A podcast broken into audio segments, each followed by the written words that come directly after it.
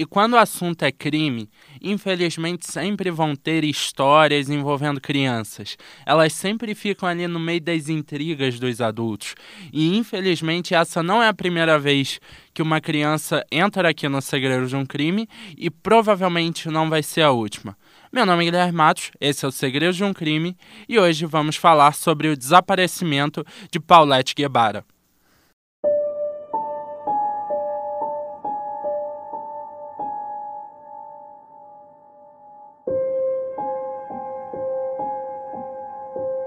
Galera, é, começando mais um episódio hoje, hoje tem bastante coisa pra gente falar aqui, tá?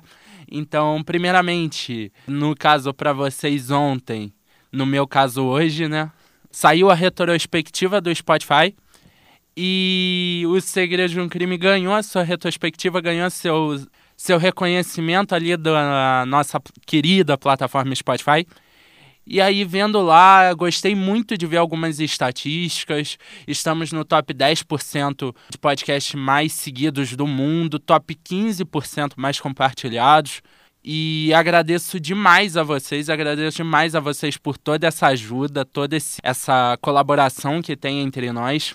É muito feliz para mim ver essas estatísticas. Se vocês quiserem dar uma olhada lá, podem entrar no meu perfil pessoal do Instagram, Matos Guilherme 2 que lá nos destaques tem um destaquezinho dessa retrospectiva. Mais uma estatística também eu queria melhorar um pouquinho com vocês, porque apareceu lá pra gente que apenas 18% das pessoas que acompanham o Segredo de um Crime, das pessoas que ouvem o Segredo de um Crime, seguem a gente. E eu reparei que isso é um negócio que eu não peço para vocês, então agora vocês vão ter que me aturar pedindo mais negocinho. É, onde vocês estiverem ouvindo, só clicar em seguir, só abrir o podcast, clicar em seguir, nem dá muito trabalho, nem preciso pausar o episódio, só apertar ali aquele botãozinho de seguir. E o de sempre, compartilhem o podcast para amigos, para parentes, para quem tiver interesse em ouvir sobre crimes. Bom, mas é isso. Esse foi o iníciozinho do nosso episódio. Vamos começar a contar essa história dessa menina que se chama Paulette Guevara Farah. Paulette nasceu no dia 20 de julho de 2005 em Ixquilcan, no México. Ela era filha do prestigiado corretor de imóveis Maurício Guevara e da advogada Lisette Fará. Paulette era uma criança com deficiência física e também tinha um distúrbio de linguagem. Por isso, a mãe contava com o auxílio de duas babás para cuidar dela e da irmã. No dia 21 de março de 2010, Paulette tinha viajado a passeio com o pai e a irmã até Vale do Bravo. Enquanto isso, Lisette aproveitou o momento para viajar com seu suposto amante e algumas amigas. Lisette chegou em casa antes do resto da família e assim ficou esperando pelas filhas para colocar elas na cama. Na manhã do dia seguinte, dia 22 de março, uma das babás de Paulette, Érica, foi até o quarto da menina para acordá-la, porém, quando a mulher chegou no quarto, notou que a criança não estava na cama. Assim, Erika informou os pais imediatamente, que começaram logo uma busca no apartamento e depois no condomínio inteiro onde moravam. Por conta de sua deficiência física, Paulette não tinha condições de ir até muito longe por conta própria. Quando perceberam que a criança não estava nem em casa nem no condomínio, os pais imediatamente chamaram a polícia. Pelo fato da família Guevara Fará ser muito famosa e prestigiada na cidade, a polícia começou as investigações imediatamente. Os investigadores certificaram que não haviam quaisquer vestígios de arrombamento na casa de Paulette, além de checarem todas as câmeras de segurança e verem que elas estavam todas intactas e sem nenhum material suspeito, ou seja, pelas câmeras de segurança, a menina nunca saiu da casa.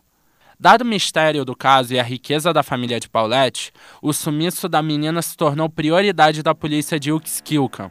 O procurador-geral Alberto Baes Baes lançou uma força-tarefa para resolver o caso o mais rápido possível e trazer Paulette de volta. Ainda no dia 22, Lisette entrou em rede nacional para implorar aos supostos sequestradores de sua filha para que eles a devolvessem. Então, na manhã seguinte, o rosto de Paulette estava estampado em diversos lugares, como transportes públicos e outdoors. O apelo da mãe também aparecia a todo instante em anúncios televisivos, no que se tornou um verdadeiro circo midiático. Em 29 de março de 2010, Bas Bas, o procurador-geral, anunciou que as babás e os pais de Paulette foram presos. O motivo seria a narrativa inconsistente que alimentavam para o público e para a mídia. Segundo o relatório da CNN, Lisette foi a primeira suspeita de estar por trás do crime. Isso aconteceu depois de investigadores encontrarem uma gravação um tanto quanto estranha. Nela, Lisette dizia para outra filha não admitir nada para a polícia. Em sua defesa, a mãe disse que a fala foi tirada de contexto. A primeira sugestão da polícia foi de que, devido às condições de Paulette, a garota teria se tornado um tipo de fardo para a família. Muitos acreditavam, inclusive, que os tratamentos da menina eram de um gasto financeiro muito grande, por isso os pais recorreram ao assassinato como solução. Porém, esse era um argumento incompatível com a folha salarial da casa. Às 2 horas de 31 de março de 2010, investigadores faziam uma varredura atrás de provas no apartamento e eles encontraram o cadáver de Paulette no chão do próprio quarto, no vão entre a cama e a parede. No vídeo feito pelos investigadores e divulgado ao público, alguém disse que a menina tinha marcas profundas de espancamento. Porém, Basbás alegou que ela morreu por asfixia, que obstruiu as vias respiratórias e comprimiu o tórax. A autópsia indicou que a morte de Paulette foi um acidente. Aparentemente, ela tinha rolado da cama e caído no vão. Acabou ficando definido que a posição que ela foi encontrada foi a mesma em que morreu. Então, o corpo não teria sido movido por ninguém. Ele estava ali desde aquele dia 22 de março. Haviam hematomas nos joelhos e cotovelos, porém nenhum sinal de abuso físico ou sexual.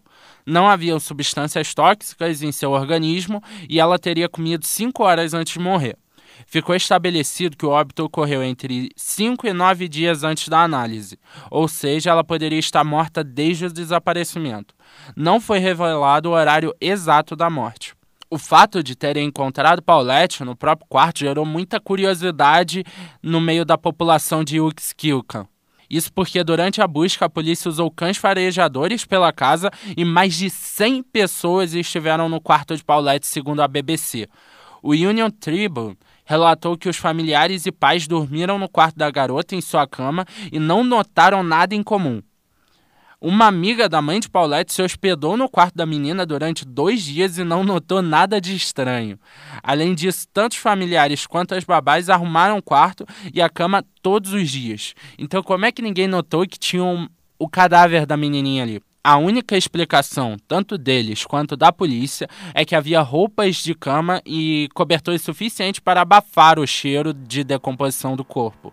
Entretanto, em depoimento, Érica e Marta Casimiro alegaram que olharam embaixo da cama e em todo o quarto, mas a garota não estava lá. Nesse momento, Maurício e Lisette se viraram um contra o outro. Eles admitiram que passavam por uma crise no casamento que já havia desmoronado há muitos anos. Basbás suspeitava de Lisette, mas não tinha prova suficiente para prendê-la. Já o público acreditava nas babás, principalmente depois que elas alegaram que os patrões tinham dinheiro suficiente para ditar o caso como quisessem. Além disso, a maneira como o caso foi investigado pelas autoridades alavancou uma suspeita de envolvimento obscuro. Em entrevista ao Boston.com, Maurício chegou a afirmar, aspas, eu tenho certeza de que não foi um acidente. Fecha aspas. O marido tinha certeza que tinha sido a Lisette. Enquanto isso, Lisette disse numa entrevista que não entendia o motivo de Maurício desconfiar dela. Ela afirmava ainda que ele havia sido manipulado pelos investigadores. Em maio daquele ano, Basbás abandonou o cargo de procurador-geral devido à maneira como a investigação foi conduzida, deixando a nação ainda mais intrigada. E em maio de 2017, o corpo de Paulette finalmente foi cremado. Bom, esse é um caso que não tem nada, nenhuma pista, nenhum detalhe, nada, nem avistamento, nada, nada, nada. É um caso que ficou ali perdido na história da cidade de Uxquilcan e de todo o México. E é um mistério saber se realmente foi um acidente, se a pobre Paulette Guevara foi morta pelos próprios pais. A gente sabe que esses casos com crianças geralmente são muito pesados, muito profundos, e esse não é diferente. Mas é isso, galera. De novo, agradeço muito por todo o feedback, toda esse, essa colaboração entre a gente. Peço que vocês sigam o podcast, compartilhem com os amigos. E que estejam aqui mais uma vez semana que vem para mais um episódio de Segredos de um Crime. E é isso, galera. Obrigado, tchau.